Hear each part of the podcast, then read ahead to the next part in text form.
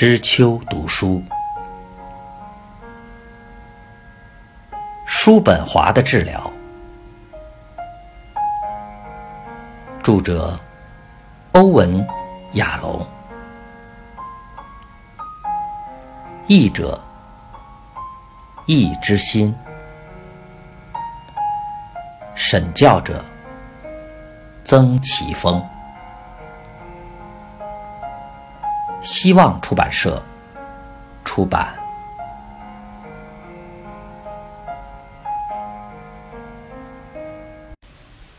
回到自身。前不久，我参加了一次心理治疗案例督导。接受治疗的是一位三十岁的男性，有严重的人际关系问题和家庭冲突。治疗开始阶段，他每次都谈论很多哲学问题，却极少涉及自己的成长经历和现实生活情形。治疗师感觉压力很大。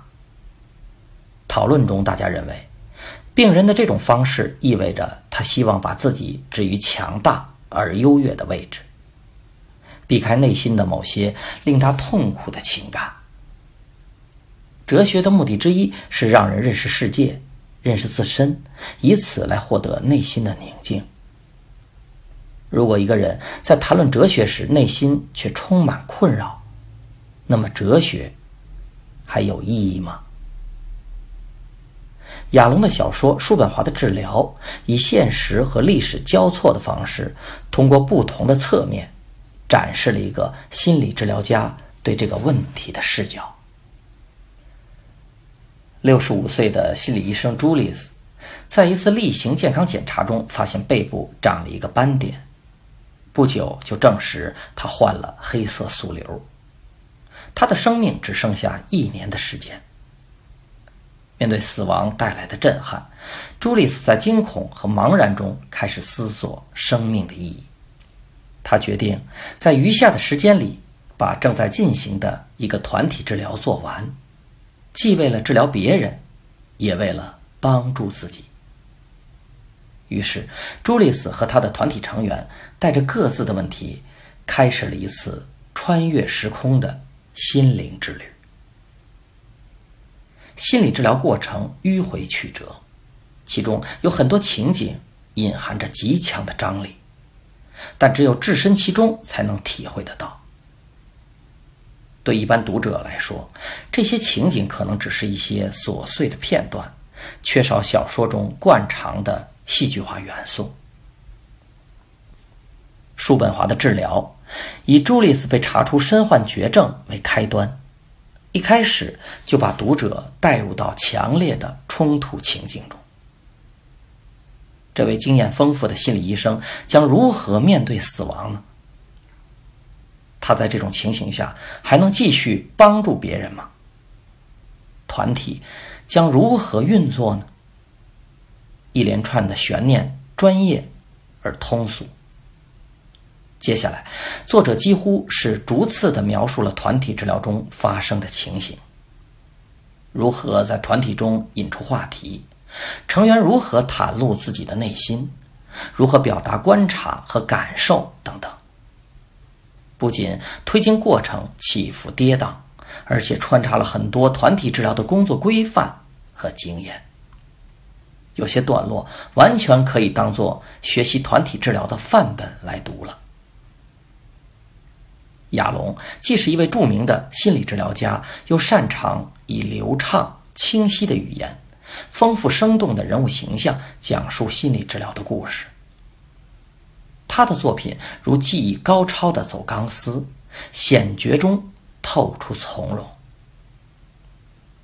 但在这本书里，他似乎觉得这样做还不够，于是与现实场景同时交错，展开了另一条线。哲学家叔本华一生的经历以及他对人生的态度。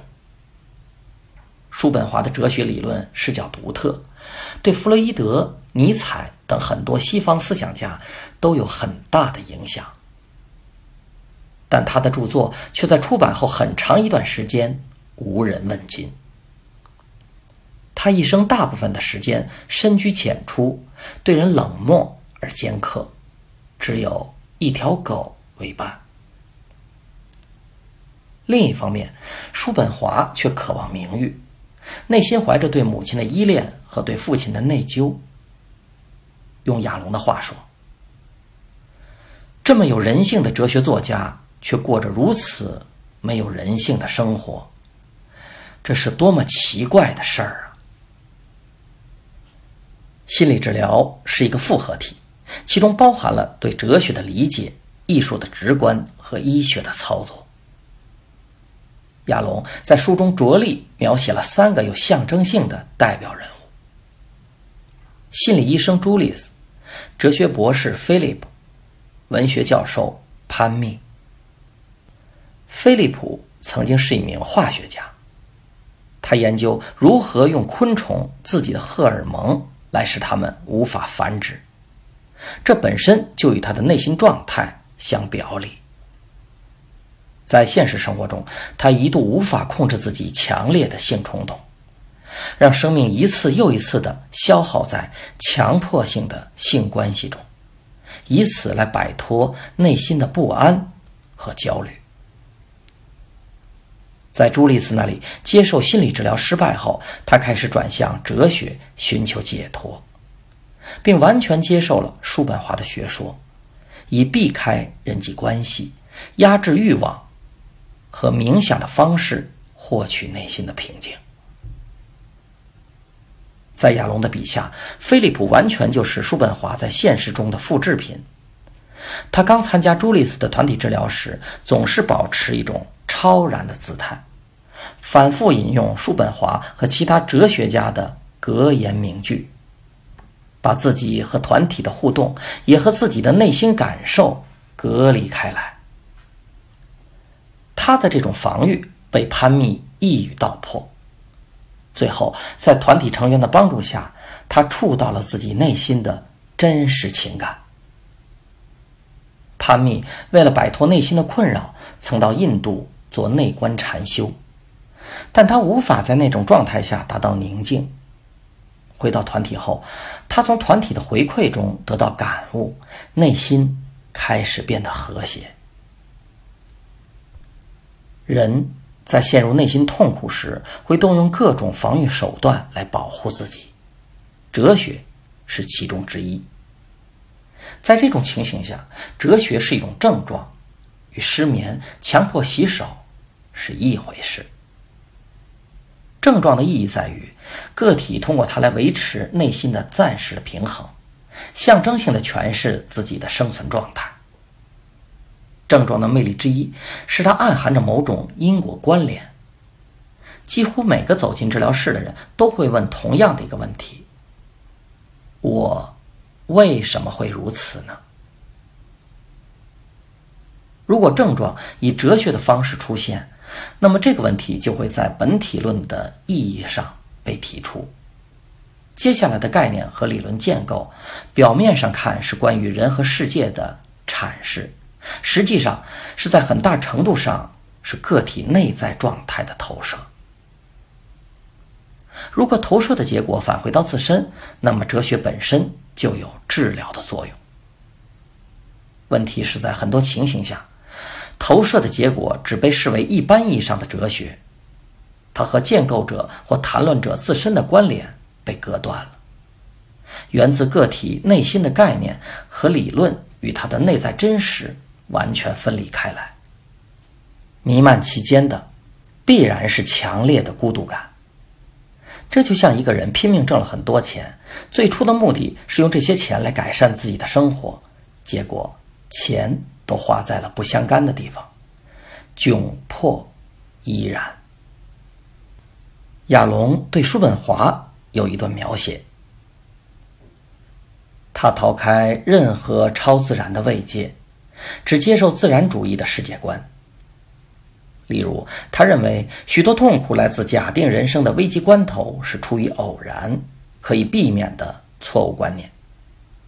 真相其实是，痛苦和磨难是必然发生、无法避免的，这是人生的本质。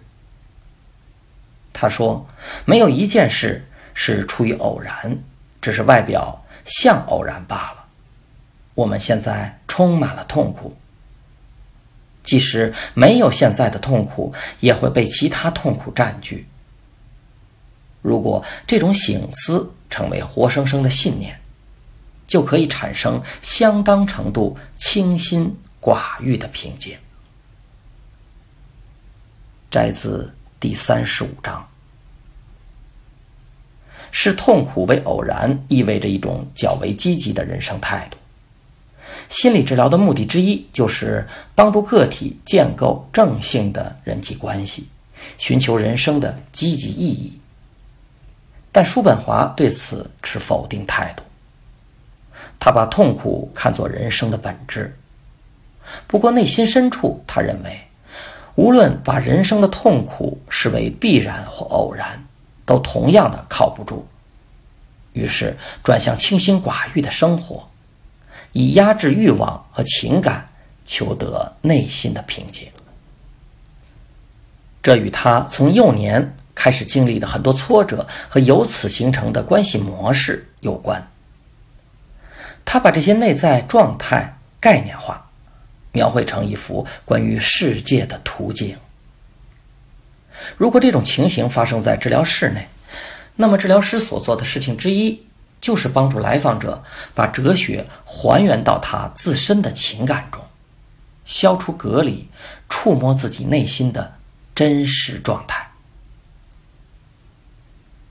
叔本华的治疗中，菲利普在团体的帮助下，逐渐发生了改变。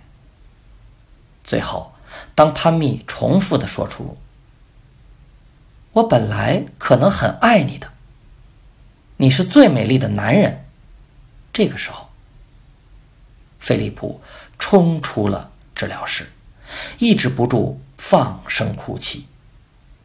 他从哲学回到了自身，同时以心理治疗诠释了哲学的意义。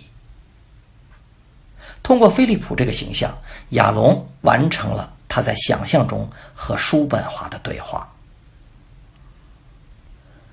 与菲利普相比，从事心理治疗多年的朱利斯面对的是更为直接的对于生命的思考。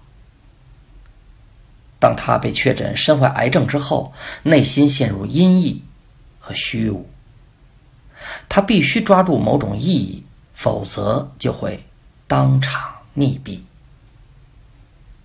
朱利斯找到了菲利普，他想证实自己当年对菲利普的治疗并没有失败，而是在菲利普后来的生活中发生了作用。他决定继续带领团体完成余下的治疗。朱利斯希望以这些方式在工作中重新确定自己，找回生活的意义。从这一方面讲，朱利斯不仅是带领团体的心理医生。他和团体中的其他成员一样，也需要得到帮助。朱利斯没有回避这一点，他对自己的状态有敏锐的观察，非常清楚自己在做什么，界限在哪里。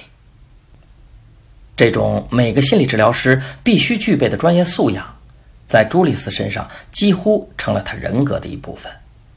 没有专业术语，没有人工复杂的技术操作。事情以近乎本然的方式进行，整个过程流动着一种舒缓的韵律感。团体本身也帮助朱丽斯做到了这一点。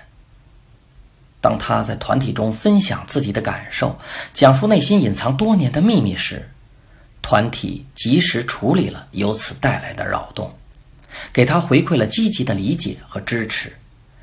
这在个别治疗中是。难以想象的。朱丽斯这个形象的另一个重要特征是去理想化。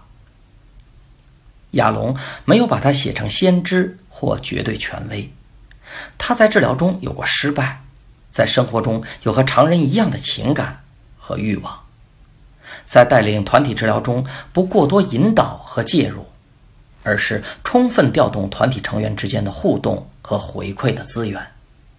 与传统的医生角色相比，朱丽斯身上更多体现了现代心理治疗中人性化的倾向。广义上说，无论对来访者还是治疗师，心理治疗都不只意味着医学意义上的治愈，它是每个人必然会经历的一次心灵蜕变的历程。